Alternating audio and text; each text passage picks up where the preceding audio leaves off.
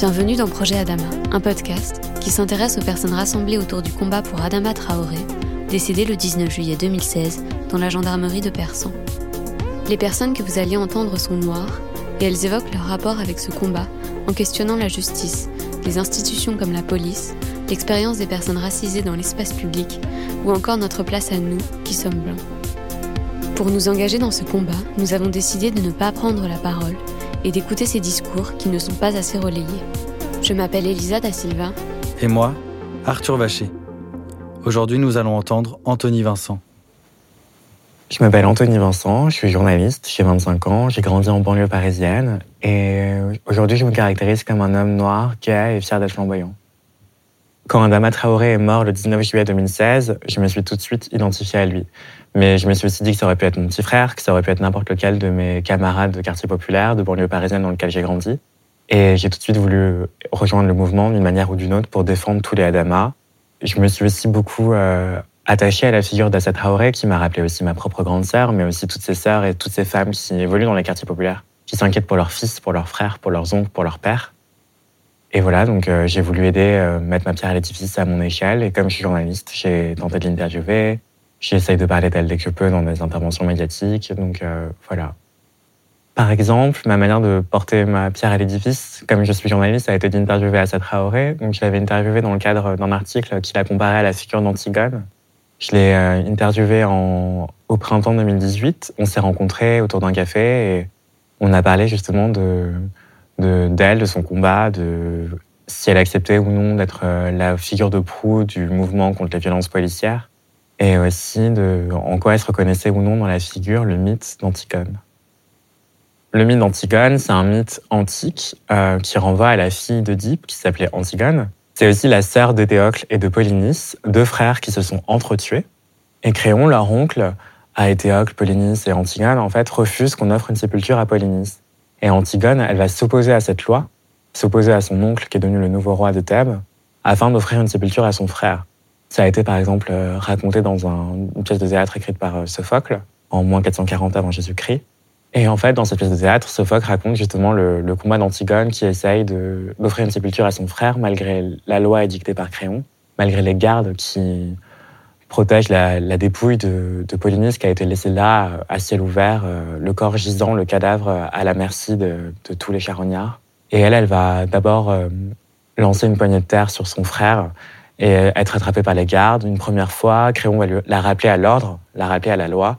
Et elle va à nouveau défier cette loi et à nouveau essayer d'enterrer son frère.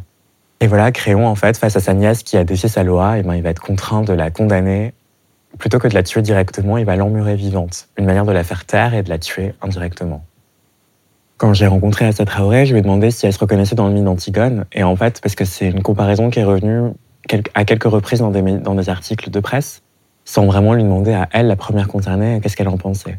Et ce qu'elle me racontait, c'est que bah, la différence majeure avec Antigone, avec ce mythe, c'est que Antigone, elle se place à l'encontre de la loi, à l'encontre de l'ordre établi par son oncle, le roi, alors que Assa Traoré, elle, elle est du côté de la loi, elle est du côté de la justice, et elle ne, le seul, la seule chose qu'elle demande, c'est qu'on applique la loi, que la justice fasse son travail, en fait. Assa Traoré comme Antigone, en fait, c'est des, sont devenus des espèces de figures de la justice. Mais Antigone, elle, elle se place à l'encontre de la justice humaine, temporaire, passagère, édictée par son oncle. Et mais en même temps, elle, elle, quand même une autre forme de justice qui dépasse les hommes, une espèce de justice divine euh, qui voudrait que oui, la famille c'est sacré et euh, Offrir une sépulture décente à un défunt, c'est sacré. Aja Traoré, quelque part, elle aussi, elle a dû euh, faire face à la dépouille de son frère qui a été euh, laissé de manière indigne, gisant dans le sol de cette gendarmerie de Persan pendant plusieurs heures. Enfin, on ne sait même pas, en fait. Et euh, ça rappelle également euh, Polynice dans le mythe d'Antigone, qui lui aussi a été, sa dépouille a été laissée au charognard. Mais la différence majeure, c'est effectivement le rapport à la loi. Antigone, elle s'oppose à la loi édictée par son oncle, alors que Assa Traoré, elle, justement, elle est du côté de la du droit, elle est du côté de l'ordre, elle est du côté de la justice. Et c'est justement la seule chose qu'elle demande, c'est l'exercice de cette justice.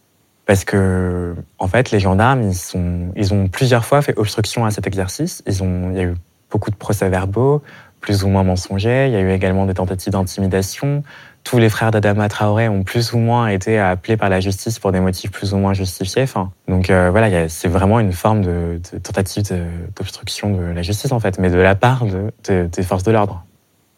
Pour illustrer l'article qui s'appelle euh, Assa Traoré, une anticone contemporaine, pour l'interrogation, qui a été publié sur Nothing But The Wax, qui est un slow média euh, afro-centré, et ben, on a fait appel à une photographe qui s'appelle Adama Anoto. Et on a pris des photos avec Assa Traoré dans le domaine d'Abraxas, en banlieue parisienne. Et c'est une cité, en fait, euh, plein d'immeubles, mais dans une architecture très futuriste. Donc c'est un endroit qui paraît totalement hors du temps et qu'on n'imagine pas du tout en France, encore moins en banlieue parisienne, qui a aussi servi de lieu de tournage pour euh, plein de films comme les Hunger Games, il me semble. Et donc ces photos-là, Assa Traoré, elle est habillée dans une robe qui peut évoquer vaguement les toges gréco-romaines antiques, et elle lève le poing, un peu comme une figure de la justice euh, dans cette architecture qui rappelle aussi, à la fois elle est futuriste, à la fois elle rappelle un peu les, les temples gréco-romains antiques.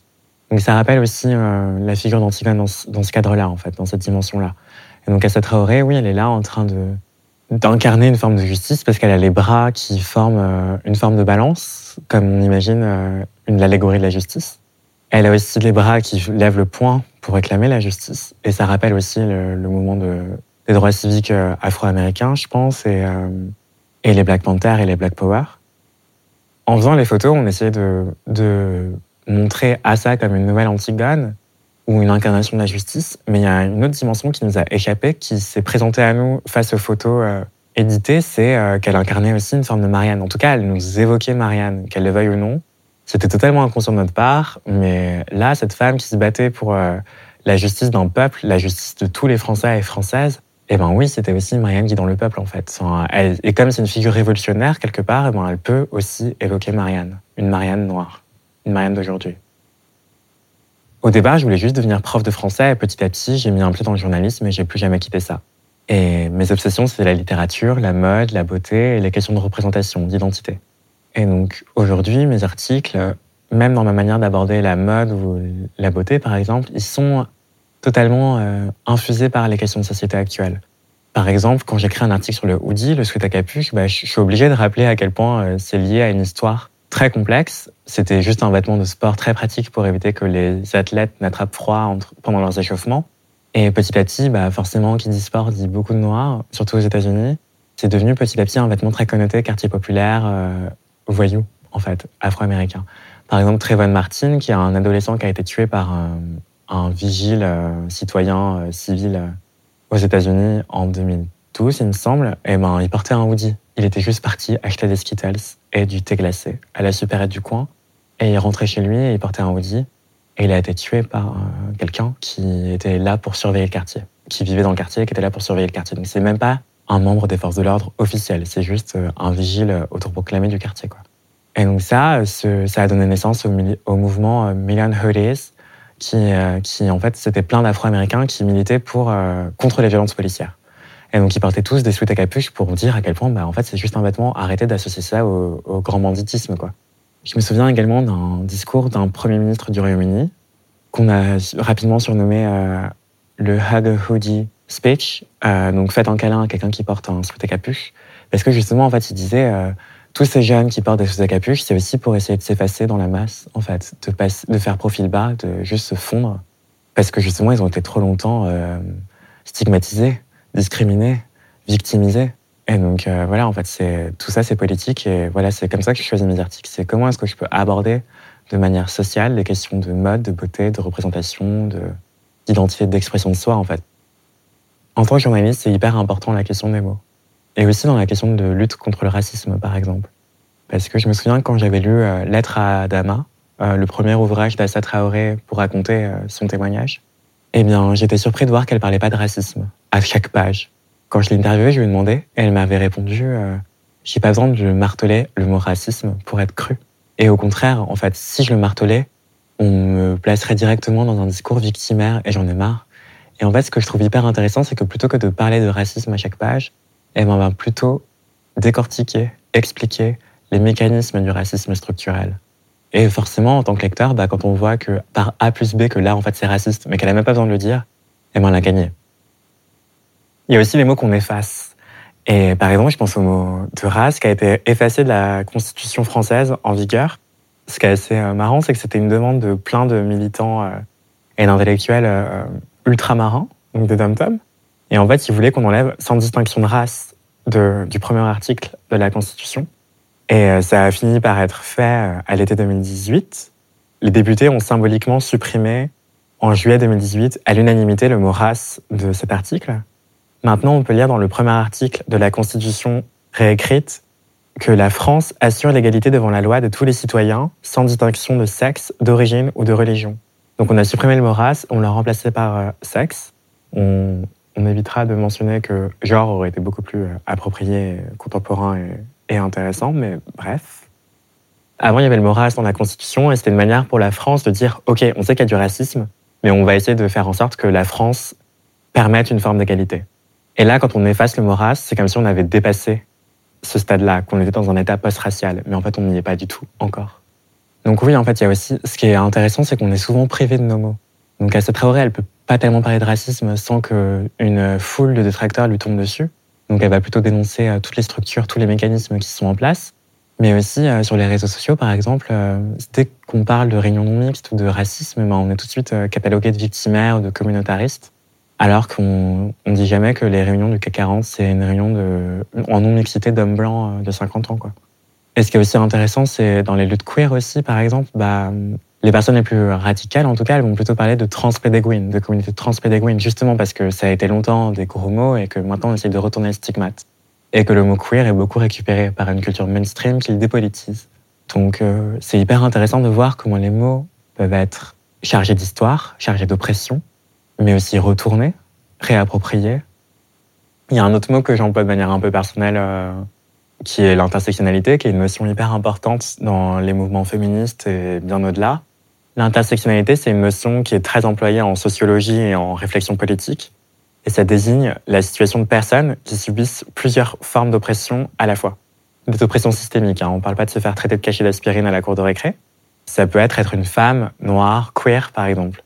Là, on peut subir à la fois le sexisme, le racisme et la queerphobie, les LGBT-phobies. Et donc ça, c'est quelque chose qui me permet aussi de comprendre ma propre situation parce que moi, je suis à l'intersection de plusieurs formes d'oppression systémique à la fois. Je suis à la fois victime de racisme et de queerphobie, d'homophobie. Et même en tant qu'homme plutôt efféminé, bah, je pense que je suis aussi victime d'une forme de sexisme à l'intérieur de la communauté gay. Mais l'endroit où vraiment je suis à l'intersection de plusieurs formes d'oppression à la fois, qui se cumulent, qui ne s'annulent pas entre elles, c'est sur le, plan sentimental et sexuel. Je suis vraiment un homme qui est fétichisé euh, très facilement parce que je corresponds à un stéréotype euh, assez répandu de oui la noire euh, grande enfin du noir qui est une grande folle. Parce que ouais je suis grand je suis efféminé je suis noir je suis mince. Ouh là là je cumule. Donc ouais je, je, fais fantasmer les mecs qui adorent ce genre de profil. Donc sur des applications de rencontres on va me demander de venir en jogging parce qu'ils fantasment un noir qui vient de citer.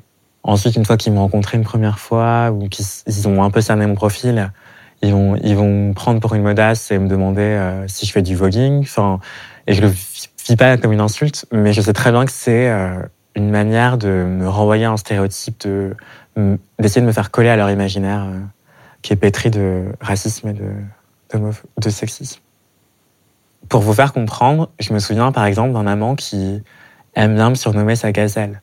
Euh, quand il me voit marcher ou quoi, il aurait pu dire n'importe quoi, mais le fait qu'il emploie le mot gazelle, ça renvoie à un fantasme, un imaginaire euh, j'ai envie de dire colonial, mais bon, ça renvoie à une forme de, de, savane, de lion versus les gazelles et tout. Et la gazelle, c'est ce qui est lancé, c'est ce qui est très mince et tout. Et, et on associe ça, oui, à l'Afrique, en fait. Et donc, quand il m'appelle la gazelle, c'est, pas du tout anodin. Si c'était strictement raciste, il aurait pu m'appeler gorille ou lion, ou, ou, il aurait pu dire aussi panthère, tu vois. Et là encore, ça aurait été plutôt du côté féminin. Donc là, je pense qu'effectivement, on peut, on peut sentir qu'il y a une forme de, ouais, de racisme et de sexisme qui s'opèrent à la fois. Et je parle volontairement de sexisme parce que pour moi, c'est dans ce moment très précis et dans la plupart de mes échanges interpersonnels dans le cadre sentimental ou sexuel, c'est que les mecs, ils me voient pas tout à fait comme un homme en fait, parce que je suis très efféminé. Et c'est me réduire à une bête qui est une proie aussi d'ailleurs. J'y avais même pas réfléchi, mais c'est une proie. Donc euh, c'est oui, je suis un animal qui est une proie, qui est du bétail, et euh, qui, qui renvoie un imaginaire euh, colonial, en tout cas un imaginaire propre à l'Afrique subsaharienne. La fétichisation, c'est quand on plaque sur toi, en tant qu'individu, qui appartient à une, communauté ou une minorité. Tout un récit qui te dépasse, qui te précède et qui te désindividualise. Et justement, pour relier ça à la question d'Adama Traoré, c'est que ce qui est en jeu, c'est un peu les mêmes processus de désindividualisation. Adama Traoré, il a été tué parce que c'est un noir des quartiers populaires et qu'il est jeune et qu'il est racisé. Et donc, quand les policiers l'ont vu sur son vélo le jour de sa mort, le jour de son anniversaire, et qu'il a, a fui en les voyant, en les apercevant, c'est parce que lui-même, il savait qu'il y avait un récit qui était écrit d'avance, des policiers qui coursent les jeunes des quartiers populaires, parce qu'il a forcément pas ses papiers, parce que c'est sans doute un voyou, parce qu'il a sans doute des choses à se reprocher s'il court, parce que Ziad Bouna, parce que Lamine Dieng, parce que tellement d'autres noms de victimes de violences policières, en fait. C'est ça, c'est des corps noirs qui sont totalement désindividualisés, qui sont réduits à des stéréotypes. C'est des corps qui sont porteurs de récits, qui les dépassent, qui les précèdent, qui les oppressent. Et donc c'est compliqué de, se construire en dehors de tout ça, de toutes ces normes, de tous ces stéréotypes et de tous ces discours préconstruits sur nos identités, nos corps, etc. Toute ma vie, moi, je me suis construit, façonné par rapport au regard blanc. J'ai été sculpté littéralement par le regard blanc, en fait. J'ai essayé de pas prendre trop de place, j'ai essayé de pas avoir l'air menaçant, j'ai essayé de pas être trop euh, trop oppressif dans ma manière de, de mouvoir. Donc, euh, si je devais m'adresser aux blancs, du coup, je leur dirais que c'est bien mignon de vouloir euh, dépasser le racisme, etc. Mais en fait, pour ça, il faut d'abord admettre qu'on l'est encore tous un peu, qu'on est tous et toutes conditionnés par le racisme, même les personnes racisées, hein, évidemment. il y a l'actrice Adèle Haenel qui résume très bien ça, en fait, ce, cette complicité inconsciente avec euh, le système tel qu'il est établi aujourd'hui et, et ces violences structurelles. Et ben, Adèle Haenel, elle dit, euh, de manière très synthétique, vouloir dépolitiser le réel, c'est le politiser dans le sens des oppresseurs. Parce que ouais, en fait, à qui profite le crime? À qui profite le fait que euh, les personnes racisées galèrent à trouver un logement, un travail, qu'elles sont victimes de profilage racial, qu'elles galèrent à penser au racisme tout le temps, à l'éviter, à se conformer par rapport à ça Et eh ben, ça profite aux personnes qui sont en situation de pouvoir aujourd'hui, en fait. Donc c'est surtout des hommes, c'est surtout des personnes blanches, c'est surtout des personnes plutôt âgées. Euh, donc ouais, si je voulais dire un truc aux blancs, c'est d'arrêter de croire que c'est aux personnes racisées de changer le système, de changer le racisme, parce que nous, on en est victimes. Et c'est trop épuisant et injuste d'être à la fois victime de racisme et de devoir lutter contre.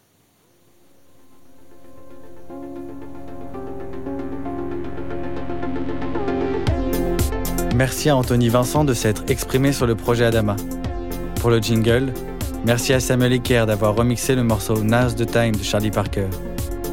Merci à Elise Hilberman pour le mixage et merci à vous d'avoir écouté cet épisode. S'il vous a plu, partagez-le autour de vous et retrouvez-nous sur les réseaux sociaux pour suivre l'actualité du podcast.